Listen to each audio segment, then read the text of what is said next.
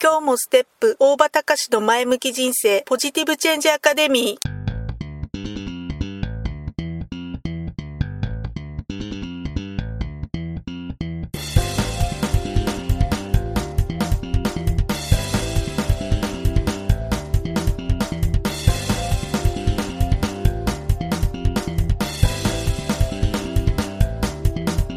今日もステップ。大場隆の前向き人生ポジティブチェンジアカデミーは開業から20年。行政書士として奮闘している大場隆が日々活動している中で感じたことを通して皆様に前向きな変化をお届けする番組です。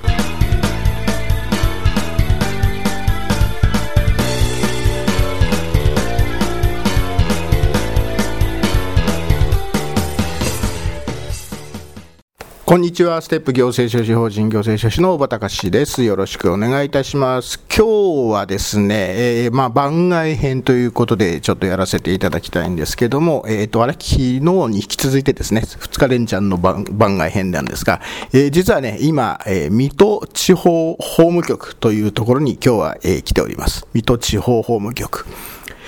一体何しに水戸地方法務局に来てるかというと、登記されてないことの証明書っていうのを、え、取りに来ました。登記されてないことの証明書ですね。これは、えっ、ー、と、まあ、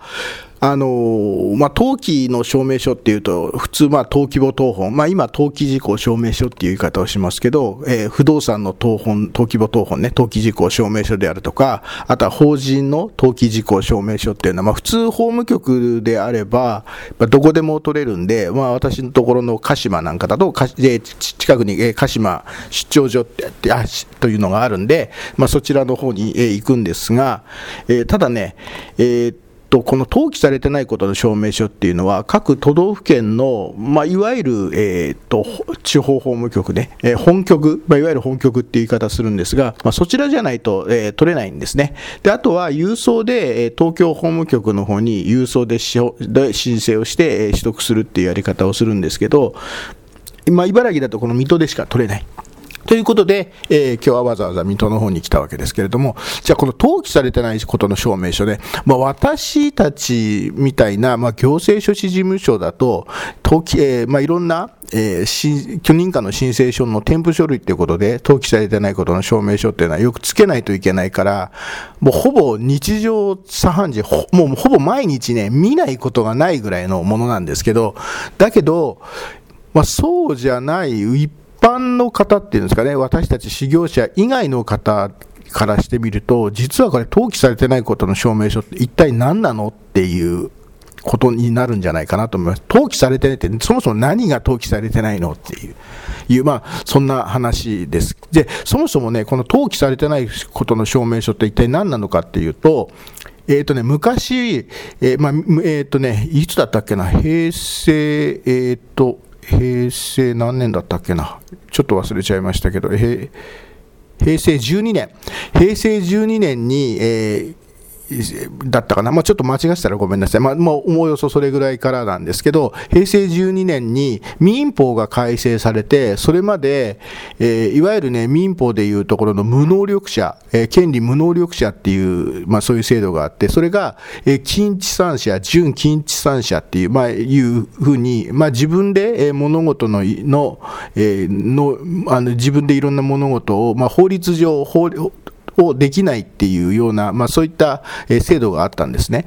で、ただそれが平成12年から青年貢献制度っていうのができて、え近地産者っていう仕組みがなくなったんですね。で、そこで、まあ、ただ、その、えー、青年非貢献人になってる方、要は、えっ、ー、とね、自分自身の意思で、えー、自分自身の意思の、意思を表現することができないっていうふうに、法的に、え、まあ、そういう宣告をされた人っていうのは、が、え、登記をすることによって、えー、世の中に交渉をするっていう、そういう仕組みに変わったんですね。そういう仕組みに変わったんで、この登記されてないことっていうのは、要するに、青年非後見人として登記されてないことの証明書、あとは青年非補佐人として登記されてないことの証明書、そういう意味での登記されてないことの証明書なんですね。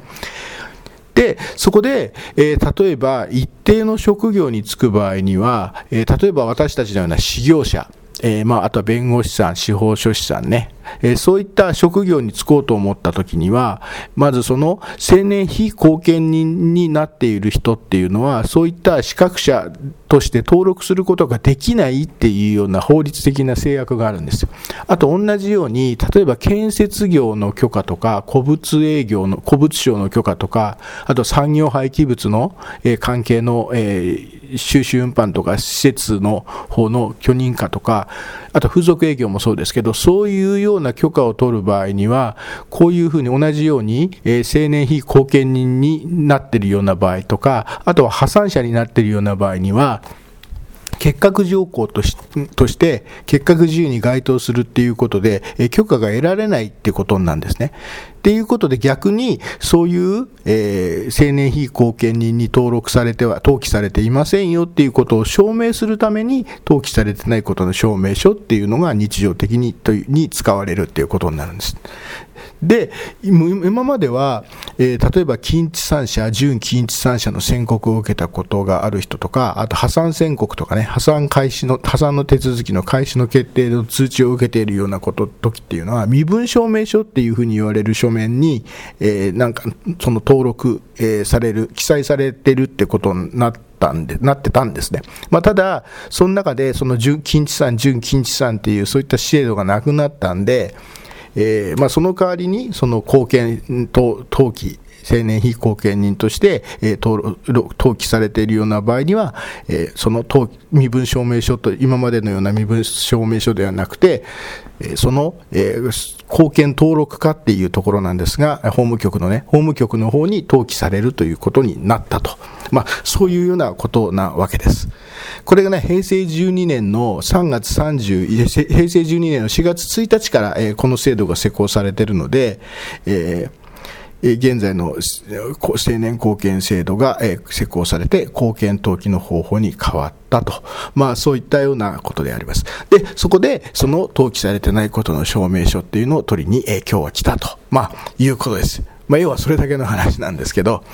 ということで、えー、っと、まあ、まあ、なかなかね、日常的に使うようなものではないので、一般の方にはあまり馴染みのない話だったのかもしれないですが、まあ、ただね、私たち修行者にしてみると、もう全然ほぼ日常的に見る書類なので、えー、もしね、えー、この修行修行関係の方、特に行政書士、えー、で経営しているような方は、えー、ぜひね、もし青年、あの、登記されてないこの証明書、馴染みがないようであれば、よく覚えておいた方がいいのかなっていうふうに思います。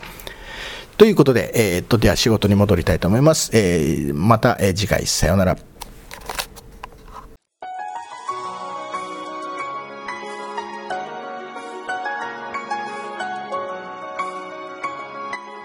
今回の番組はいかがでしたか？あなたのポジティブチェンジにつなげてもらえると嬉しいです。ポジティブチェンジアカデミーでは皆様のご質問を募集しています。ご質問は info アットマークステップハイフンオフィスドットコムまでメールでお願いします。ではまた次回お会いしましょう。ごきげんよう。さようなら。